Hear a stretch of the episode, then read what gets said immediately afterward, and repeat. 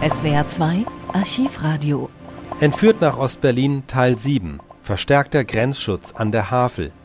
Als Folge der Entführung von Walter Linse und anderer Fälle von Menschenraub werden nicht nur Schlagbäume an der Zonengrenze errichtet, auch in den Berliner Gewässern werden die Grenzschutzmaßnahmen verstärkt.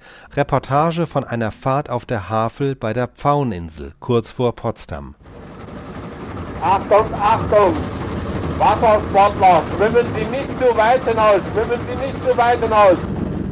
Wir sind die Havel heruntergefahren an der Pfaueninsel vorbei an den Anlegestellen, von wo die Dampfer abfahren und wo man mit der Fähre übersetzen kann auf die Fraueninsel.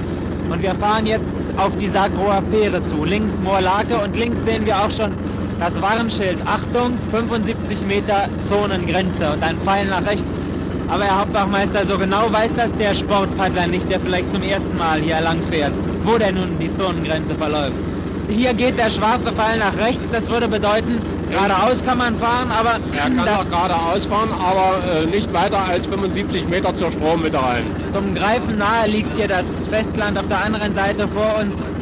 Der Schilfgürtel, zwei, drei kleine Sommerhäuschen, ein Bootssteg, zwei Männer, die jetzt gerade aus dem Wasser kommen. Sie haben trotz der kühlen Witterung gebadet. Und das drüben ist schon Sowjetzone. Sie sind ja hier ständig in Verbindung mit der Funkzentrale. Wenn Sie also hier an der Grenze patrouillieren und beobachten beispielsweise einen Fall von Menschenraub auf dem Wasser, dann könnten Sie also sofort alles Notwendige. Ja, wir könnten sofort die Funkbetriebszentrale davon verständigen und selbst natürlich alle Maßnahmen ergreifen. Wir haben hier außer unserem Boot, äh, auf dem wir uns jetzt befinden, noch andere Boote, die uns zu Hilfe eilen könnten. Die große Schwierigkeit auf den Wasserstraßen ist ja wohl, dass man auf dem Wasser selber keine Warnzeichen anbringen kann. Die einzige Möglichkeit wären Bojen und die würden wieder den Schiffsverkehr lahmlegen. Ja, mit Bojen, das sind amtlich zugelassene Schifffahrtzeichen und das würde Irreführungen herbeirufen.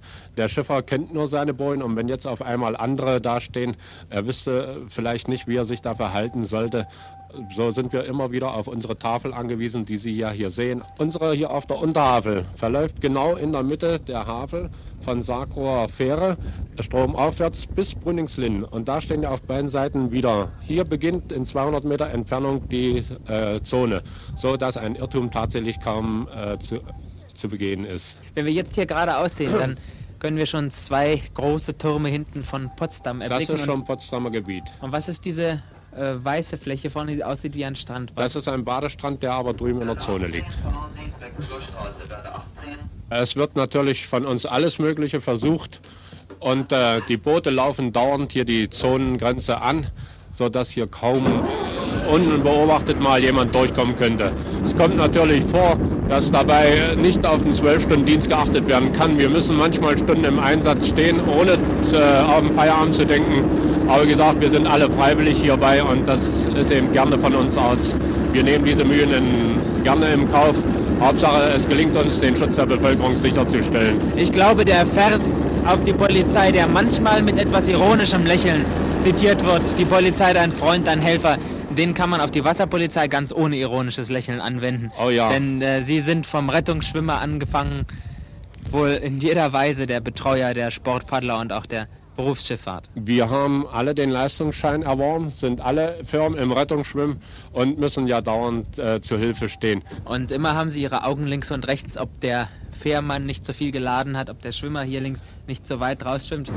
Fahren Sie bitte mehr zur anderen Seite, sonst kommen Sie jetzt in die Zone rein. Wir sind noch weitergefahren bis zur Sagroer Fähre, das heißt bis zu der Stelle, wo es früher einmal die Sagroer Fähre gegeben hat und wo frohe Menschen herüber und hinüber gefahren sind. Mit dem Glas kann man die Aufschrift am Wachhäuschen der Volkspolizei lesen.